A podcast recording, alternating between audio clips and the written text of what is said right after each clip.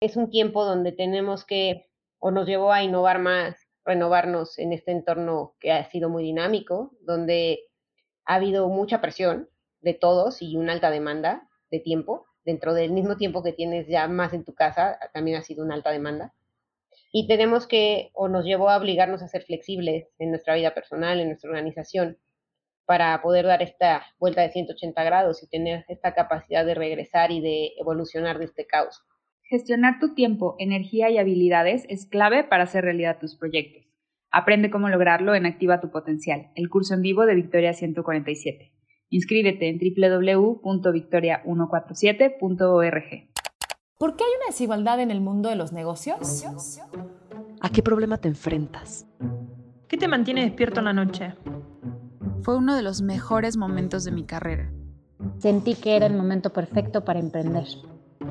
¿Y si, trabajamos en equipo? Victoria 147, el podcast. Hola, bienvenidas a un episodio más del podcast de Victoria 147. Yo soy Ale Perea, directora de contenido, y el día de hoy estoy muy, muy emocionada por tener con nosotros a Claudia Patricia Reyes. Ella es subdirectora de Mercadotecnia en la división de congelados y retail de uno de nuestros aliados, Grupo Herdes. Claudia lidera la estrategia de las marcas Nutriza, Helados Nestlé y Cielito Café en términos de innovación, comunicación y aceleración digital. Además, ella dirige en conjunto con Grupo Herdes todas las iniciativas de sustentabilidad para la división de congelados y retail. Hoy invitamos a Claudia porque queremos conocerla un poco más, entender cómo funciona esta mente tan creativa tomadora de decisiones estratégicas e innovadora. Em, queremos conocer cómo a lo largo de sus años de trayectoria ha ayudado a crecer exponencialmente estas marcas. El año pasado, Claudia fue nombrada una de las 30 promesas de los negocios por la revista Expansión y con sus más de 15 años de experiencia, no me queda duda que nos surgen sus consejos. Claudia, bienvenida al podcast. Qué gusto tenerte aquí. Hola Ale, muchas gracias por la invitación, es un gusto. Oye, antes de entrar en materia de innovación y de negocios, me gustaría que nos permitas conocerte un poquito más y nos platiques cómo es un día típico en la vida de Claudia, cómo, cómo se ve tu rutina. Bueno, te voy a contar un poco desde inicio. Un día típico en mi vida empieza cuando me levanto. Eh, saludo a mis perros. Tengo cuatro perros que siempre están ahí en mi cama, junto con mi esposo saludo a mis cuatro perros y empiezo mi rutina. Y ya entrando en el día, bueno, en mi día hora a hora, es un día que disfruto muchísimo. No sabes qué divertido es porque en lo que me dedico hay mucho aprendizaje, doy mucho aprendizaje, porque hay muchas dinámicas, hay muchos canales, tengo diferentes marcas a mi cargo, diferentes audiencias, escucho información diaria de diversas áreas, ¿no? Como ventas, como finanzas, eh, como el área de producción, innovación, y todo eso te hace que estés pensando todo el día, tengas activo el cerebro y me da la oportunidad de conocer y trabajar de la mano con muchos tomadores de decisiones, que al final del día es gente que siempre está pensando un paso adelante. Entonces te diría que es como una montaña de energía completamente. Suena increíble y justo muy, muy movido. Suena que no paras ni un segundo. Y como dices que tienes la oportunidad de de estar conviviendo constantemente con muchas personas que seguramente aportan una perspectiva diferente en todo lo que haces. ¿Hay algo dentro de este, esta dinámica de trabajo? Porque te escucho y me suena muy similar a lo que hacen nuestras emprendedoras, ¿no? Como estar en contacto con diferentes personas que tienen diferentes áreas de expertise. ¿Qué es lo más retador de tener esta dinámica de trabajo para ti? Eh, te diría que en mi caso, el tema de poder hacer un switch entre marcas es no difícil, pero es un reto bastante interesante porque al final cada una construye diferente y creo que es parte de lo que también hasta un emprendedor puede pasar, ¿no? Eh, no porque tenga muchas marcas, sino porque está intentando llevar su producto a diferentes audiencias, conocer cómo se mueve el medio. Son cosas nuevas en el mercado que al final están probando. Entonces creo que esta parte de hacer un switch y darle prioridad a tanto tus actividades operacionales del día como las actividades estratégicas es lo más complicado. ¿Y cuál nos dirías que es tu secreto como para lograr este sweet spot entre ambas? no tengo un secreto, yo solo digo que el día tiene 24 horas. Entonces, hay tiempo para todo, para dormir, para disfrutar, para pensar. Eh, yo a veces considero que, no sé si es algo bueno o malo, pero me parece que es algo que viven mucho las emprendedoras, eh, que nuestra mente está muy activa y estamos pensando constantemente y luego eso es un poco abrumador porque ¿cómo le haces para pensar en tanto? Sí, claro, hay que cuidar muchísimo también nuestros tiempos de descanso y de recargar energías, ¿no? Como es muy común. Totalmente. Seguro lo has escuchado, que para poder crear y poder, eh, pues sí, generar nuevas ideas es como cuando respiras, necesitas inhalar para poder tener algo que exhalar, si no, te, te, pues te sofocas. Y justamente mi siguiente pregunta metiéndonos ya un poquito más en temas de innovación y de negocios, me gustaría que nos cuentes cómo es que tú te mantienes eh, inspirada y al día con todas las tendencias que hay afuera y que vas empatando o aterrizando justamente con, con las marcas que lideras. Creo que esto es algo que no solamente como emprendedoras nos sirve, sino también para quienes somos intrapreneurs dentro de una compañía puede ser súper útil y nos gustaría muchísimo que nos platiques cómo lo haces. Bueno, eh, es importante siempre estar como manten bueno, actualmente con tanto tema digital tienes mucho acceso a la información, entonces es muy importante estar entendiendo qué pasa en el mundo, cuáles son las tendencias que han cambiado. Hablo en general y hasta adecuarlo hasta tu tipo de producto, ¿no? Yo estoy en la industria de alimentos trato de comunicarme siempre en temas de alimentación, nuevos ingredientes, tendencias de consumo, cambios eh, en las actitudinales del consumidor, etcétera, porque eso es lo que te va a ayudar a que, si bien obviamente no puedes conocer todo, sí tengas mucho acceso de información para saber qué está pasando y todo lo que traigas a la mesa traiga un diferenciador y sobre todo sea algo que ayude a liberar eh, esa necesidad del consumidor. Sí, me encanta lo que dices porque creo que como emprendedoras tenemos que ser muy conscientes de que tenemos un rol que nos permite influir positivamente en el contexto en el que vivimos, ¿no? Entonces, entre más conscientes estemos de lo que está pasando allá afuera, creo que mejor podemos empatar lo que hacemos para pues, impactar positivamente. Y cómo eh, te mantienes al día precisamente de lo que está pasando. Eh, dónde lees, dónde buscas información, qué marcas volteas a ver, cómo, cómo es este proceso de inspiración y de investigación para ti. Bueno, a nivel de dónde te diría que veo desde periódicos, tanto nacionales como internacionales, dirigidos a, en general, noticias y también dirigidos a las industrias donde estoy. Hay muchas páginas, por ejemplo, de temas de helado, temas de alimentación, hay muchos blogs, eh, también LinkedIn se me hace un gran lugar para conocer mucho de qué está pasando porque mucha gente sube información de todo el mundo. Eh, a mí en lo personal también me gusta mucho Instagram porque es un, más allá de que es donde pones tus fotos, es donde puedes ver también muchas cosas que hay, muchas empresas chiquitas, grandes, qué están haciendo las marcas, hasta los mismos eh, personas de interés, todo lo que están atrayendo eh, te da como mucha información. Temas de libros también, libros de, sobre todo a mí me gusta leer muchos libros que son en temas de marketing y en temas de, llámalo casos de éxito de vida, ¿no? Ok. Y hay otra parte que a mí me gusta mucho, que es diferente, que creo que también te da mucha visión, es la parte de conocer de comida, o sea, un tema de foodie, que luego te contaré también por qué, pero creo que te da mucha visión de todo, mezclas, colores. Eh, me gusta, también me gusta ir, por ejemplo, mucho de viaje, o sea, me gusta conocer nuevas culturas de todo, ir a conocer sus mercados, ver qué hay, qué es lo que ven, cuáles son sus ingredientes, y creo que eso te da mucha riqueza. Y otro lugar que me parece, o otra forma que me parece que te da mucho conocimiento es el teatro. Ok, cuéntame un poquito más. Al final te hace experimentar diferentes emociones, cosas, conocimiento a través de una obra. me parece que también son estos temas, y llámalo teatro o arte, el arte creo que te da también mucha, muchos conocimientos. Sí, de acuerdo. Y me dejaste muy intrigada con el tema de la comida. ¿Es algo que tenga que ver con la industria en la que trabajas o más bien es algo en lo que tú siempre has encontrado inspiración?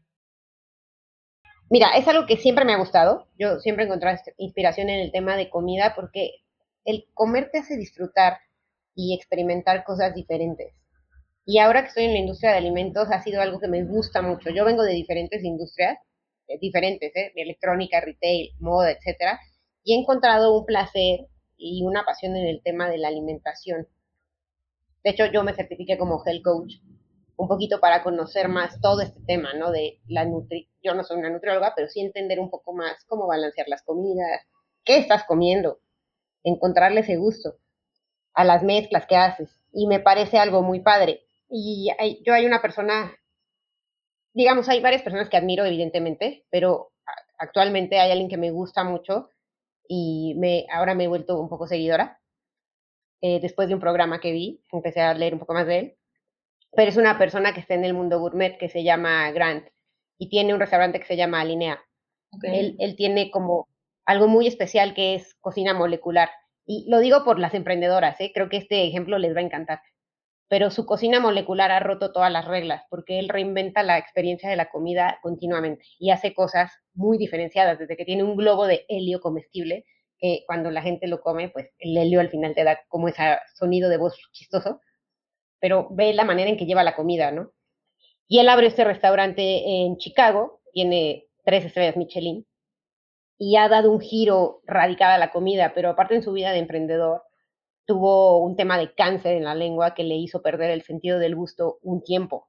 Y para un chef, imagínate perder el sentido del gusto que es, ¿no? Y él decía una cosa muy importante que es, la comida no viene de tu paladar, viene de tu mente. Y todo ese tiempo que él perdió eh, el sentido del gusto en lo que estaba en tratamiento, todo lo hacía con trazos y con su gente de cocina hacían la, la representación de lo que él trazaba, porque él no lo podía probar. Y fue cuando se volvió todavía mejor chef. Entonces lo, lo dice, lo que mejor me pudo pasar como emprendedor fue haber perdido el sentido del gusto.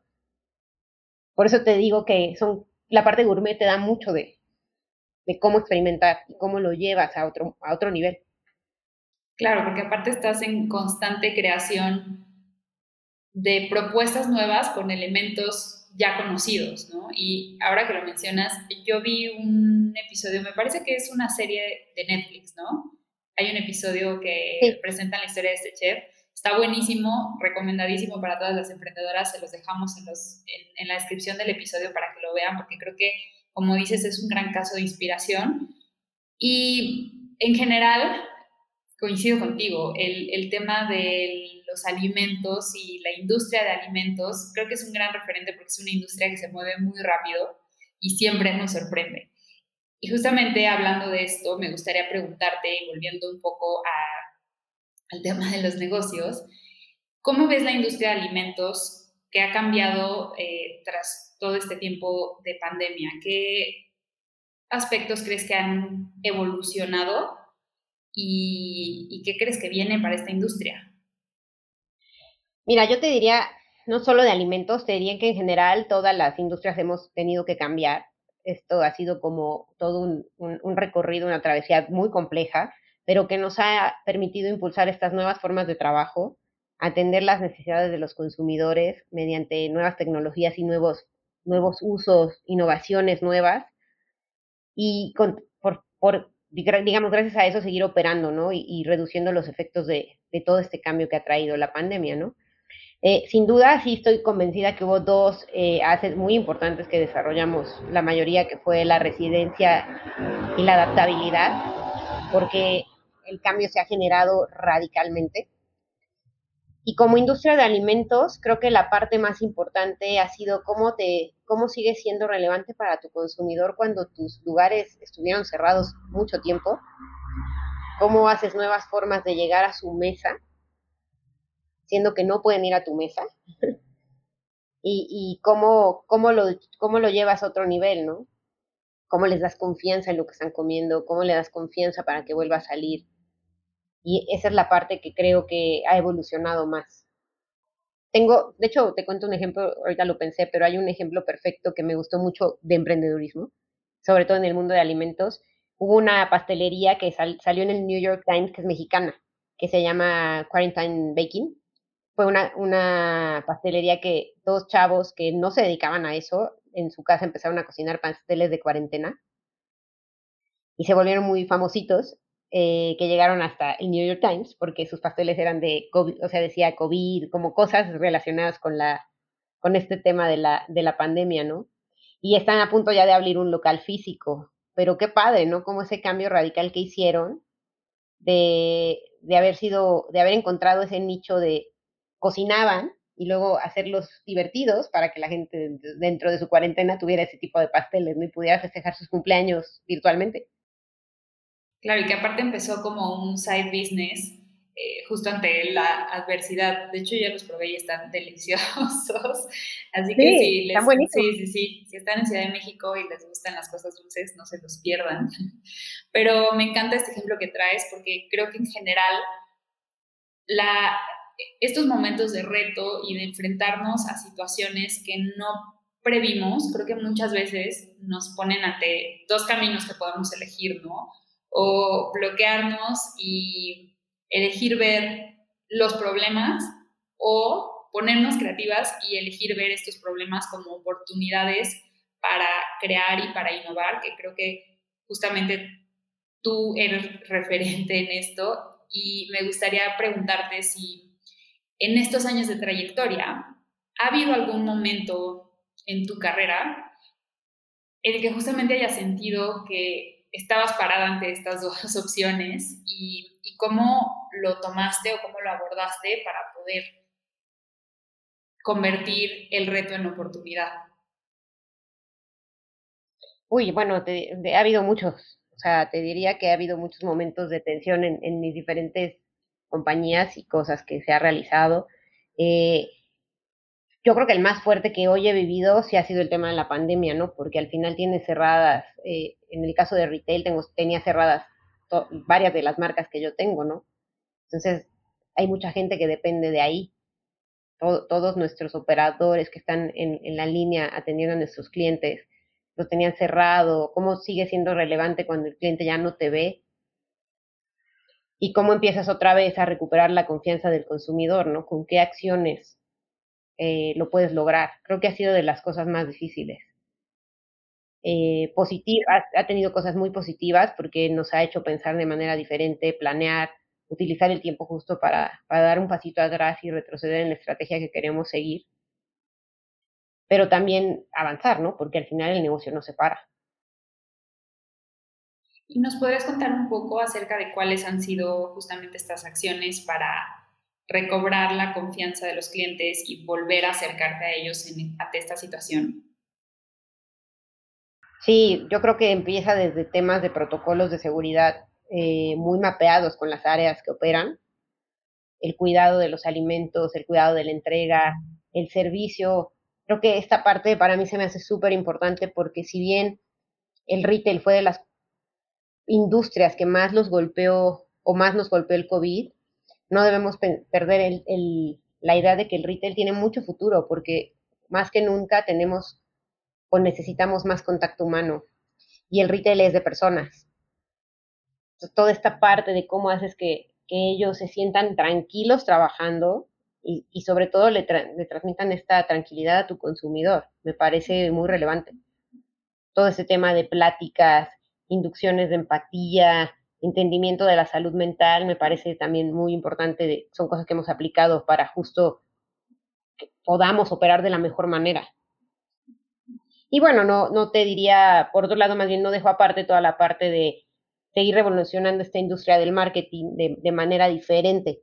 Y me refiero a diferente no solo usando canales digitales o e-commerce, que ya es algo importante, sino cómo llegas a hacer esas conexiones em, diferenciadas desde tu marca hacia los consumidores, ¿no? Y te pongo un ejemplo. Ahorita, por ejemplo, con, Cielito traemos cosas muy interesantes como una mezcla de arte y, cafeterías donde representamos una, o pusimos una plataforma que se llama Talento Caído del Cielo, ¿no? Que por medio de artistas consolidados representan el arte de nuestros productos en murales, en, merchandising. eh, creo que es importante todas estas cosas diferenciadas.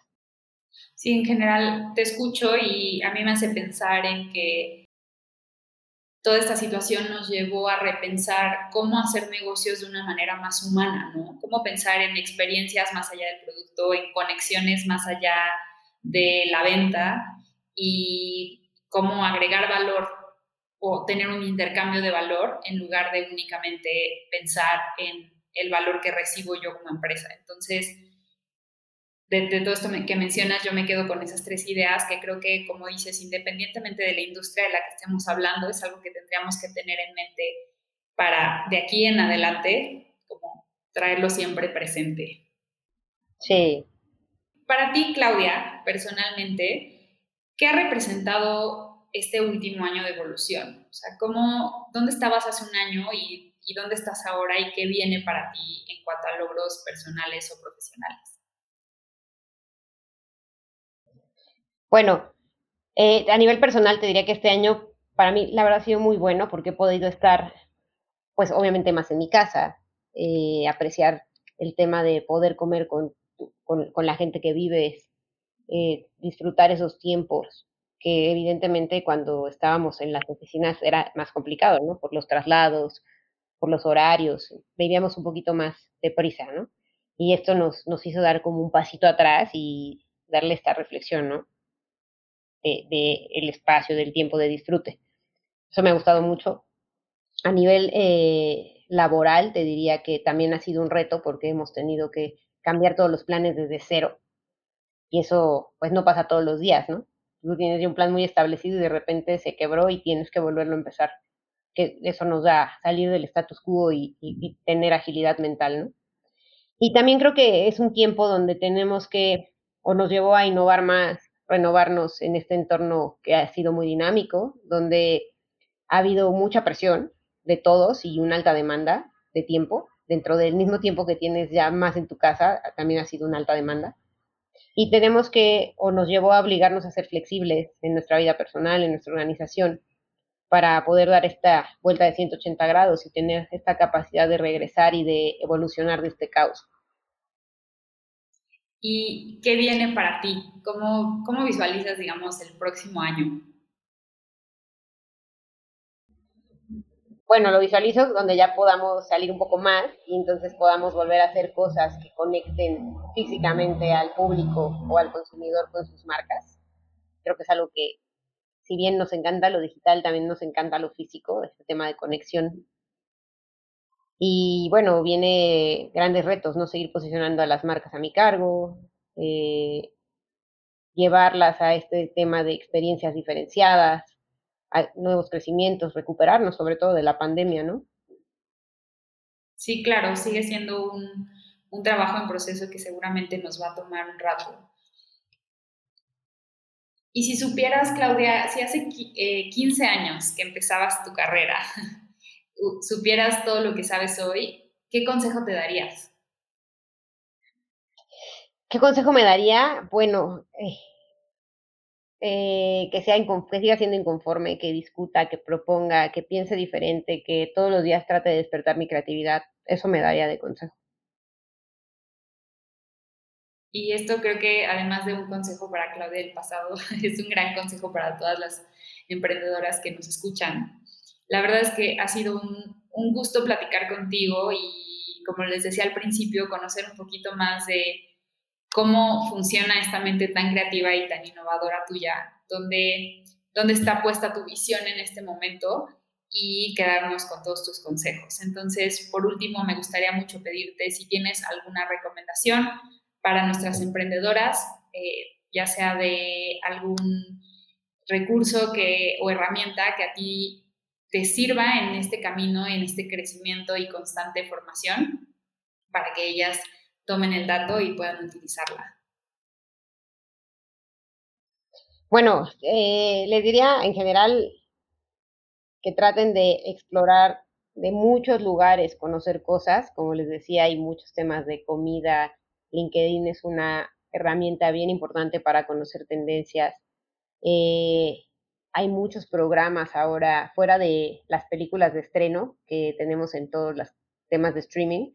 Hay muchos documentales interesantísimos de industrias, eh, cómo se crearon, eh, cómo están haciendo negocios, cómo hay ingredientes nuevos, eh, cómo hay servicios nuevos, tecnologías nuevas, todo eso se los recomendaría, no, no como una herramienta tal cual, sino más bien les diría que exploren todo lo que hoy, con el acceso que tenemos a información, podemos obtener. Porque más que nunca tenemos un acceso infinito de información.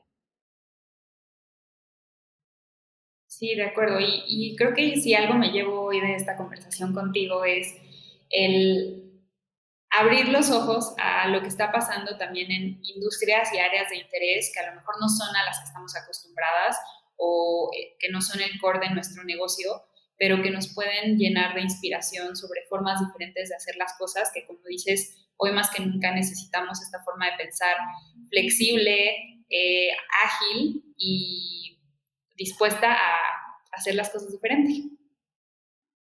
Totalmente y que sean una esponja, que traten de absorber todo lo que se pueda de lo que vivimos en el día a día, que observen, en tu misma salida, cuando estás en tu casa, eh, tus vecinos, todo es, todo es una fuente de información. Súper, pues muchísimas gracias por tu tiempo, Claudia, y por compartir todo esto con nosotras. De verdad ha sido un gusto platicar contigo y esperamos verte de nuevo pronto por acá. Muchas gracias. Gracias, Ale. Gracias y gracias a todos y a las emprendedoras un saludo. Esto fue Victoria 147, el podcast. Síguenos porque tenemos episodio todos los miércoles. Ha mm-hmm. ha! Mm-hmm.